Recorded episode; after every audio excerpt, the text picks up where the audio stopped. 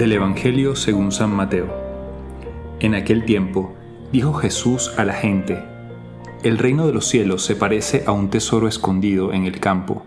El que lo encuentra lo vuelve a esconder y lleno de alegría va a vender todo lo que tiene y compra el campo.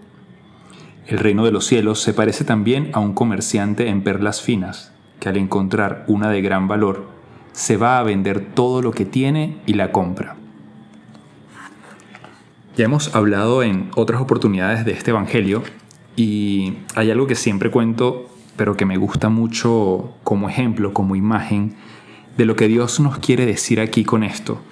Dios quiere decirnos de alguna manera que lo que viene en la vida eterna es de tal magnitud, es de tal grandeza, que vale la pena arriesgarlo todo.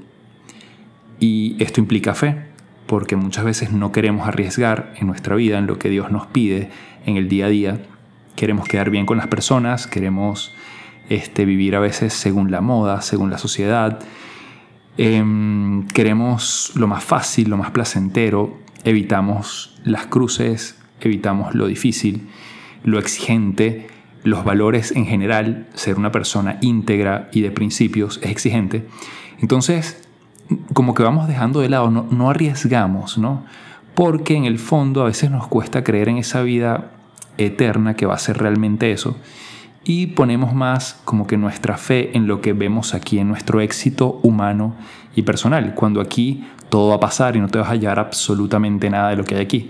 O sea, realmente la vida importante es la que viene, no esta. Por eso Jesús dice, ¿de qué sirve ganarte el mundo entero si pierdes la vida eterna?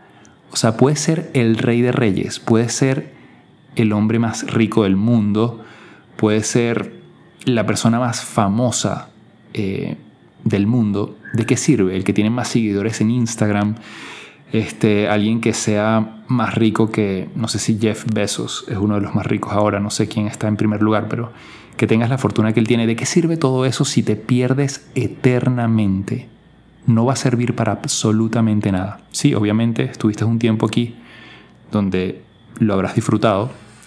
Ojo, con todas las cruces que también tiene la gente de mucho éxito y mucho dinero, ¿no? Porque todo el mundo sufre y todo el mundo pasa también dificultades.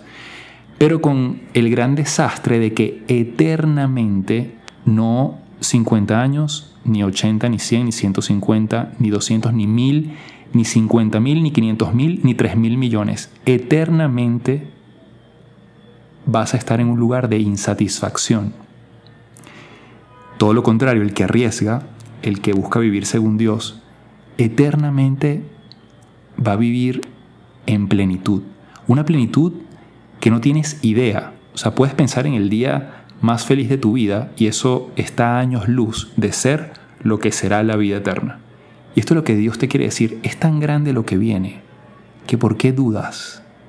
¿Por qué no arriesgas? Y aquí podríamos empezar a poner casos, ¿no? Yo siempre pongo el ejemplo, como decía, de este hombre que empieza a vender un poco lo que Jesús quiere decir aquí, que empieza a vender todas sus cosas, ¿no? Imagínense si fuese algo actualizado, vende el carro, vende la casa, vende los negocios y la mujer se, se vuelve loca porque está vendiendo las cosas de mucho valor y él le dice, mujer, no te preocupes porque nos vamos a quedar sin nada, pero dentro de poco, lo que yo voy a comprar, ese terreno donde está el tesoro, ese terreno que yo voy a comprar, tiene un tesoro que vale millones de veces más lo que tenemos.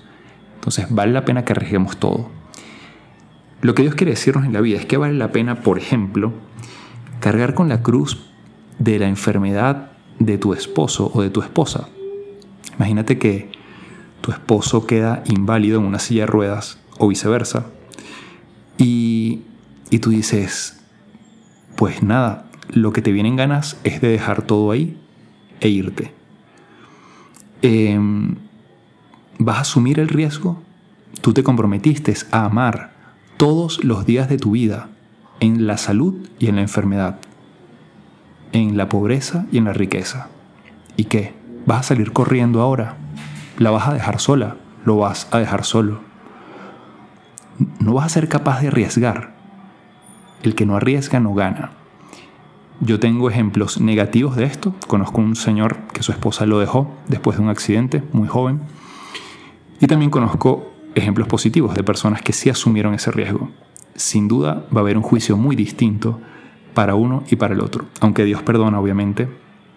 Eh, pero si llega esta persona a, ser, eh, a ganar la vida eterna, por ejemplo, quien no asumió el riesgo, si por una gracia y una misericordia de Dios lo llega a ganar, pues también va a tener que purificar mucho en el purgatorio y su plenitud en el cielo no va a ser igual, porque digamos que el cielo va a ser como si fuésemos un vaso de agua y cuanto más amaste aquí en la tierra, mayor será tu plenitud en la vida eterna.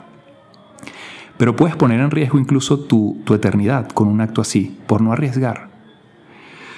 Podríamos hablar del riesgo de perdonar, perdonar una infidelidad, qué duro. Eh, y conozco muchos casos. Pero ese, ese riesgo del perdón, que para mí es una expresión de las más grandes del amor, eh, vale la pena, vale la pena sufrir la incomprensión de algunas personas que te van a criticar porque perdonaste, porque tenías que haber mandado a ese esposo tuyo a su casa, haberte divorciado, o al revés, o a la esposa tuya. Em, y vas a tener que correr ese riesgo, ¿no? De la incomprensión de los demás, de lo duro que es vivir, de la desconfianza, porque sí cuesta mucho vivir con alguien que te ha sido infiel, de, de todo lo que eso implica. Pero también tú te comprometiste delante de Dios a que ibas a estar con esa persona en las buenas y en las malas. Lo que Dios quiere es que luches por tu matrimonio y te pide que arriesgues. Eso es lo que tiene valor. Amar en el momento difícil, no amar cuando todo está bien, eso lo hace cualquiera. De hecho, Jesús también dice que el camino que conduce a la perdición es amplio y espacioso, y muchos son los que van por ese camino. En cambio, el camino que conduce a la felicidad y a la salvación es un camino estrecho, que cuesta, que hay que agacharse, que hay que encogerse, que incluso a veces hay que arrastrarse por el piso y, caminar ahí eh, con rodillas, piernas y todo. Pero ese es el camino que conduce a la salvación.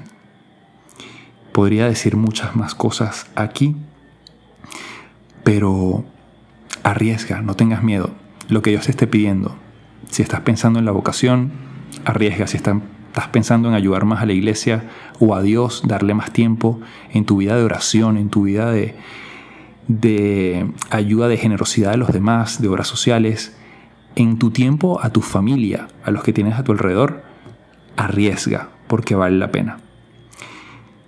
Que ese riesgo que vas a empezar a correr a partir de hoy, Dios te lo bendiga en esta vida y sin duda te lo va a bendecir enormemente en la vida eterna.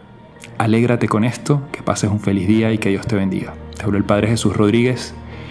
Nos puedes seguir en las cuentas de ¿Qué haría Jesús en Instagram y mi cuenta personal Padre Jesús LC.